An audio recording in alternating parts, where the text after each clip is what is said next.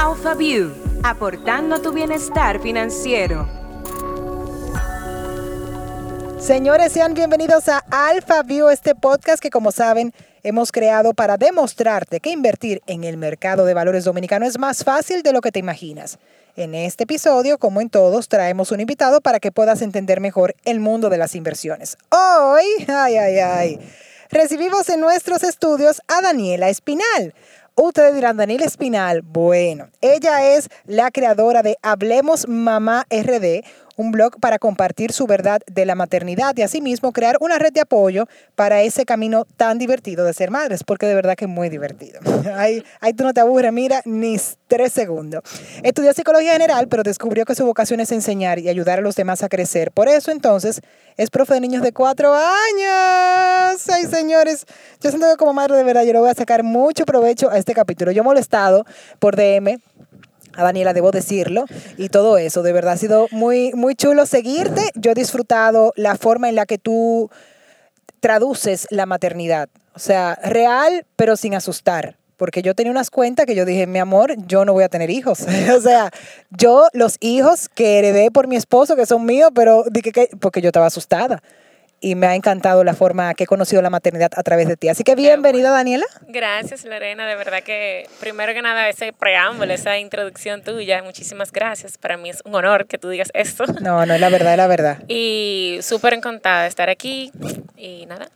Pues vamos entonces arriba. Daniela, tenemos un poco más del invitado, es un segmento donde conocemos un chi más de quien está con nosotros, aparte de lo profesional. Entonces tenemos unas preguntitas para ti. ¿Estás lista para ellas? Vamos a ver, dale. Vamos arriba. Un poco más sobre nuestro invitado. La primera. ¿Qué es lo que más te gusta de ser mamá y qué es lo que menos te gusta de ser mamá? Bueno, tú hablabas algo de eso antes de empezar. Y yo creo que lo que más me gusta de ser mamá es saber que para esa personita tú eres como el mundo entero. O sea, cuando esos niños te miran y tú sabes que ellos están viendo lo, que, lo más importante en su vida, o sea, ese sentimiento, esa sensación, para mí eso es lo que más, de verdad, lo que yo más disfruto. ¿Y lo que menos?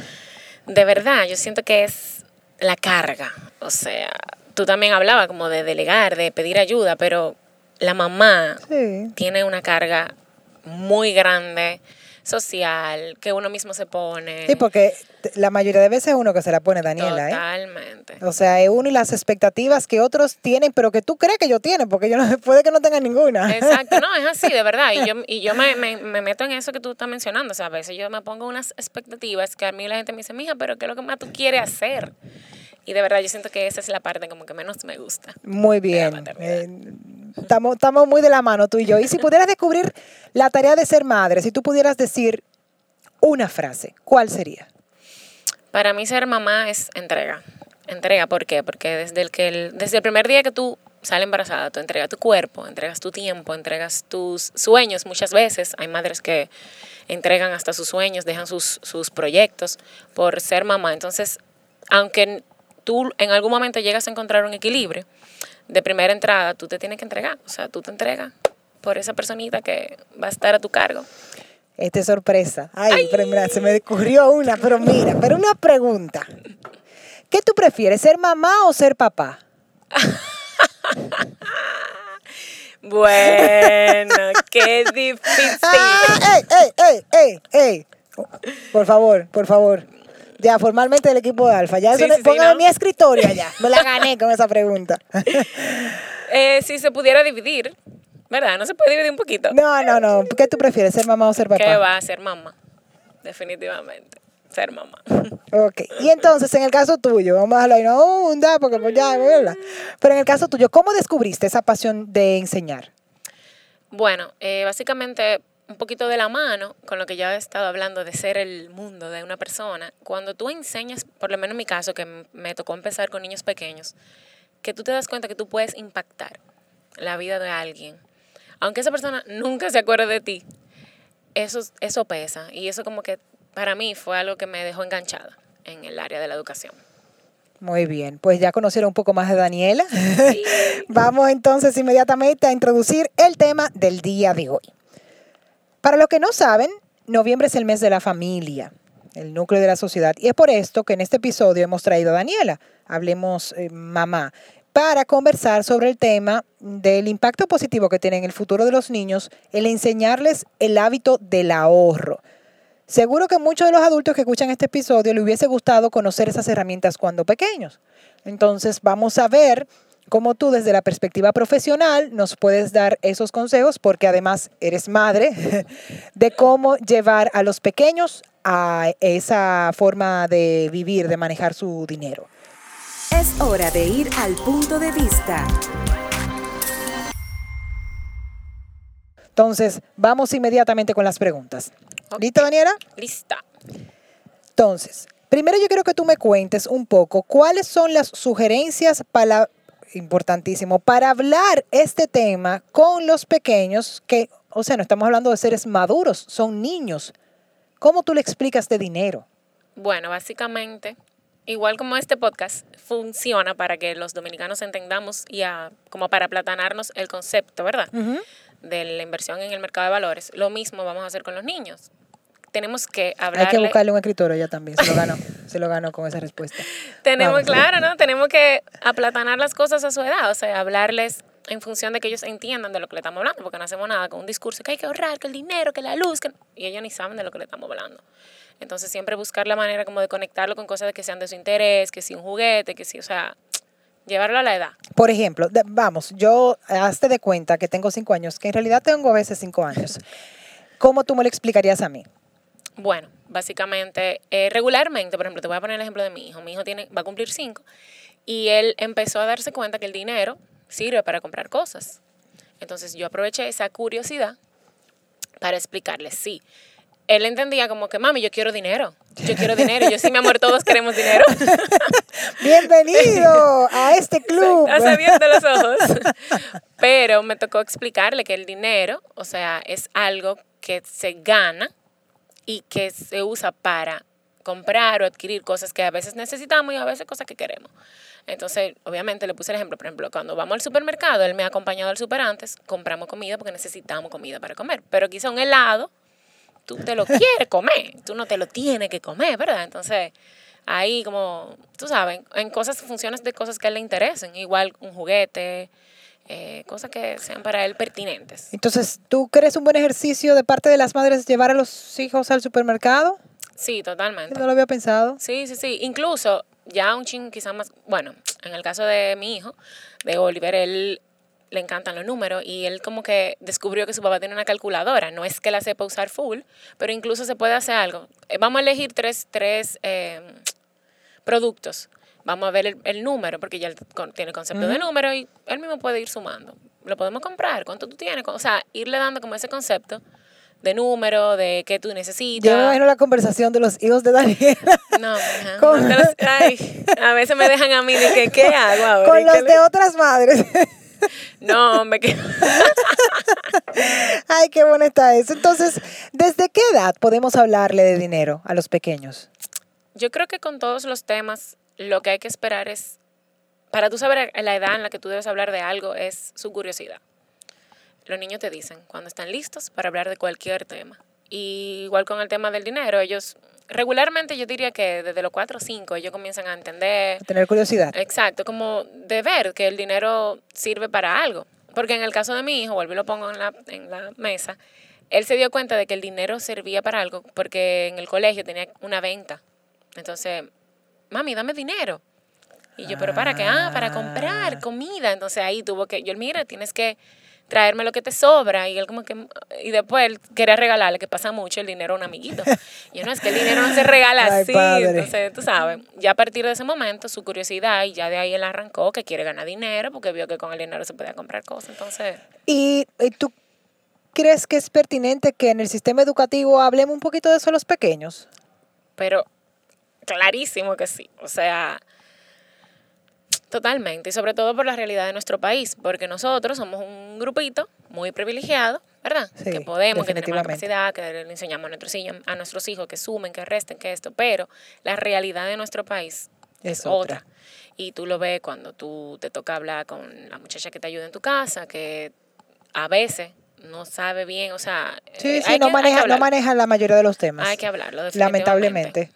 Pues mire, eso, hay atención, hay que dar abierto esa discusión Sí, para trabajarlo. Nos diste la primera herramienta que es poner objetos de su interés para que lo calculen en dinero. ¿Cuál otra, no sé, estrategia pudiésemos aplicar las madres y los padres para esto? Bueno, em, ¿qué te digo? Vuelvo al, al punto. Eh, todo ir como en base a lo que a la necesidad o al interés del niño.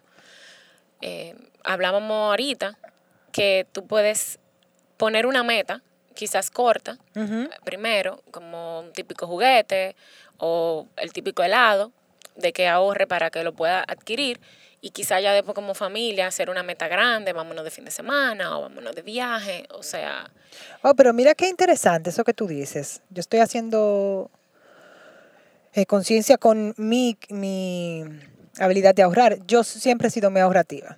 En conclusión, yo era una tacaña. Esa, era- esa es la forma correcta de ponerlo. O sea, yo era tacañísima con el dinero. O sea, ¿por qué? Porque a mí me enseñaron a ahorrar, fue mi abuela. Mi abuela me dio 100 pesos, lo recuerdo, pero no me dio una razón para yo gastar el dinero. Ella simplemente me dijo, guárdalo para cuando tú lo necesites. Entonces, claro, yo no lo necesitaba. Había cosas que pasaban que eran era lo que yo quería, pero no necesitaba. Entonces, yo no, se me hizo muy difícil aprender a gastar en cosas que yo quiero Claro, o en sueños, porque eso no es una necesidad correcto. emocionalmente lo pudiéramos decir, o sea, como pudiéramos afirmar, pero en realidad no, tú sabes, como que dos más dos son cuatro, necesidad no irte de viaje. Y por eso, ahora que tú dices, es que a mí se me hacía tan difícil gastar el dinero, porque a mí no me enseñaron para qué. O sea, yo simplemente, yo soy una máquina de producir dinero, pero yo lo guardo. Claro. Y chin a chin he aprendido, pero, pero era una cosa que yo te digo, o sea, yo, yo tengo recuerdo de haber ido a tiendas y, y que se me saliera la baba por algo, pero yo decía, pero yo no lo necesito. Ah, pues entonces yo no lo voy a gastar. Y tampoco es justo, Claro, porque, porque tiene todo- que haber un equilibrio, o sea, que qué bonito que tú la, la amarres a cosas tangibles que el, que el niño quiere y que también tú lo, lo abordes por la necesidad, pero que, que haya eso, como que esté amarrado a un sueño. Yo entiendo que, que tiene muchísimo más sentido de esa forma. Claro, y para ellos también. O sea, para ellos totalmente va a tener muchísimo más sentido. Y es lo que hablábamos de lo que tú necesitas. Tú necesitas las frutas, los vegetales, el huevo, el pan. Pero el helado, tú lo quieres. Tú no lo necesitas. Entonces, si tú lo quieres, bueno, vamos a ver cómo podemos adquirirlo, qué tú puedes hacer. Entonces, Claro, mejor compra lo que tú necesitas y de lo que te quede, lo que tú quieres. Exacto. Mira qué interesante. Hoy acabo de descubrir algo muy profundo de mi vida. Y Wow, señores, no, abrí mi corazón aquí. aquí todo. abrí mi corazón y todo aquí. Ay, señores, que yo me... Mira, es que fuerte, lo mira fuerte. No había forma que yo diera ese dinero, pero para nada, pero para nada.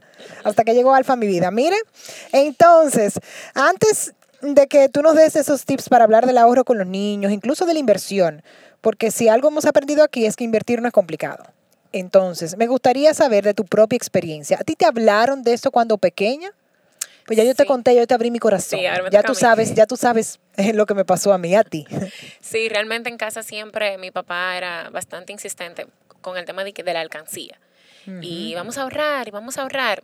No te puedo, o sea, ahora que, lo pienso. Hacemos un llamado a los que fabrican alcancía, por favor, pueden ser más bonitas. Ay, sí. No tiene que ser el típico cerdito o esa lata de bambú. O sea, por favor, vamos a ponernos creativos que hay una oportunidad de negocio. Gracias. Seguimos. Totalmente. santo. Y nada, de ahí ahorrábamos, llenábamos la latica, me acuerdo, mi hermana y yo, la más grande, y de esa latica, que era la latica, íbamos a la cuenta de, o sea, y abríamos una cuenta esa con Ajá, libretica. sí, tú sabes. libretica, claro. Yo me acuerdo perfectamente. Entonces, que si se te quedaba la libreta no podían atenderte. Ay, padre, Dios mío, tú, ay, Dios mío, qué desastre. totalmente. Sin embargo, siento que le faltó como constancia en eso, y sobre todo una meta, porque ahorrábamos, Igual que yo. Y al final, de verdad, el dinero estaba ahí, pero no había algo, no había como un hambre de seguir ahorrando o de, conchale, ¿qué puedo hacer con este dinero? O sea, que entiendo que ahora de adulta y de, de haber, tú sabes, tener otras experiencias, sería lo que aplicaría en el caso con mis hijos. De ponerle metas, metas muy claras. Sí, claro. Entonces ya hablamos del, del tema de cómo pudiéramos enseñar a los niños a ahorrar desde temprana edad. Eh, si tú quisieras agregar algo más de, de- en el caso de los padres, eh, ¿qué, qué tener en cuenta? O sea, tú hablabas de, del dinero y su función, o sea, ¿para qué sirve? ¿Qué otra cosa?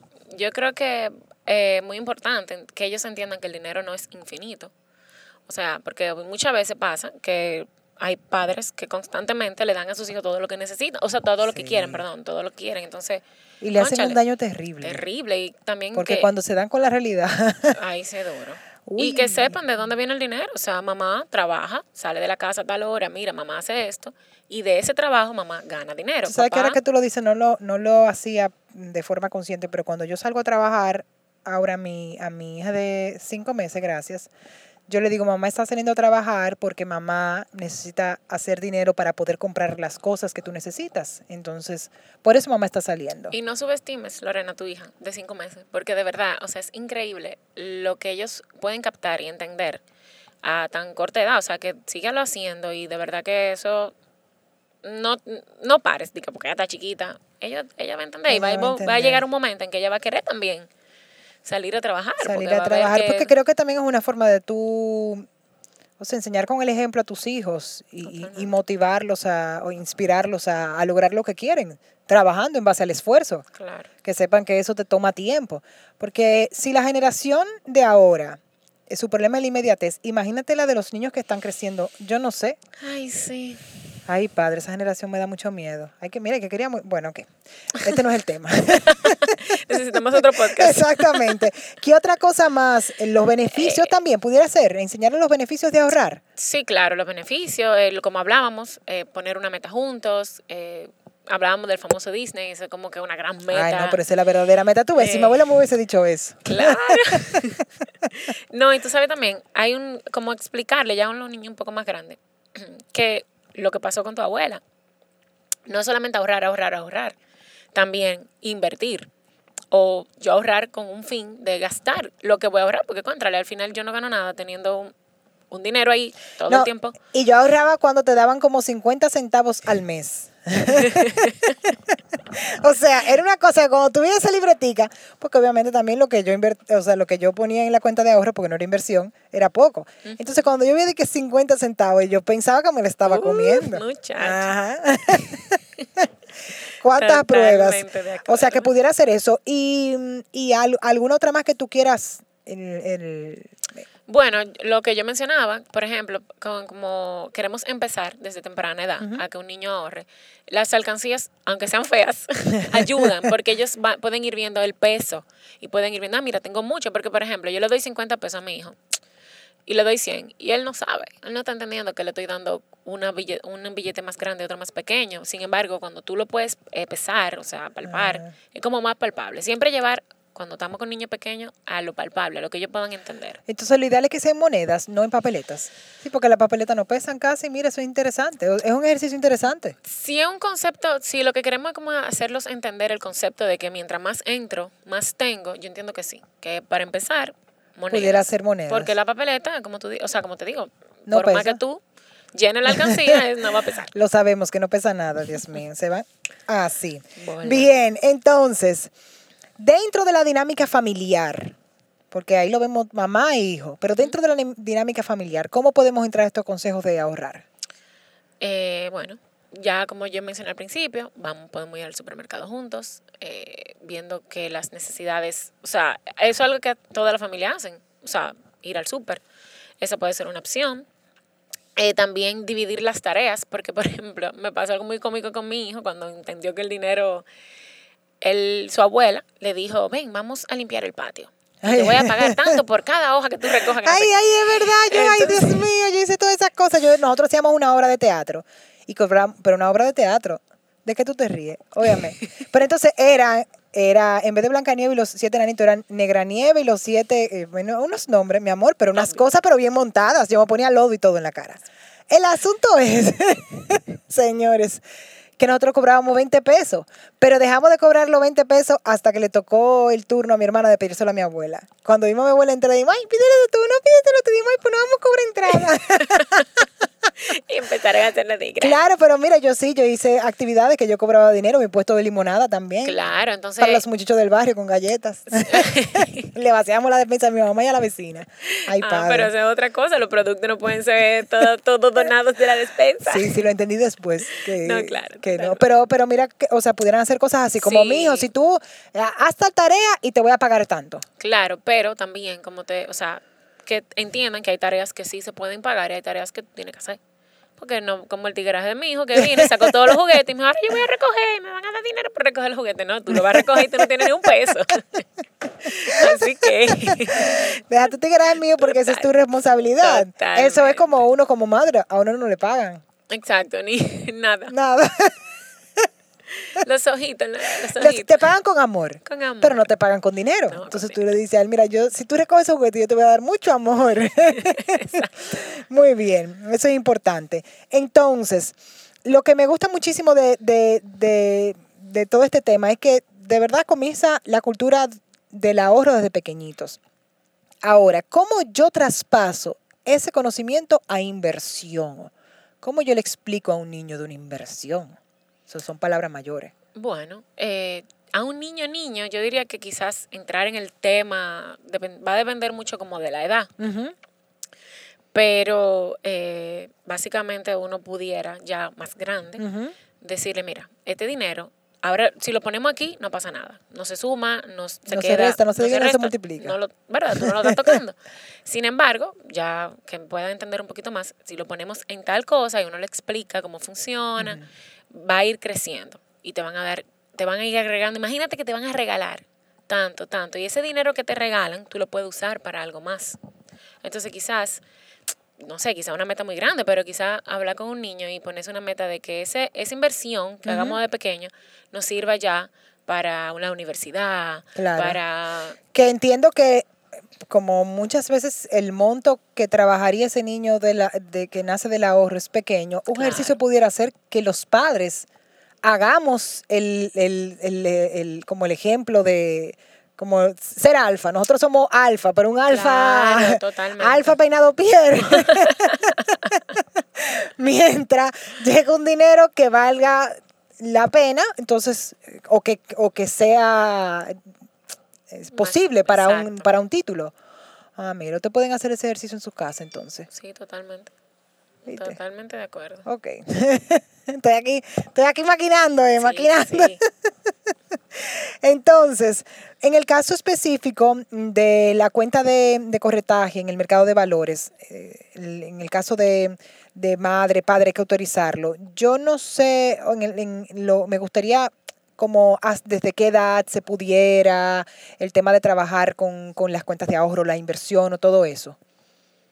Bueno, eso vuelvo y voy como al centro. Va a depender mucho del niño, porque señora, hay niños que vuelan y que tienen unos conceptos y que entienden cosas que de verdad tú le puedes decir con cuatro años, cinco años, mira, vamos a hacer tal cosa.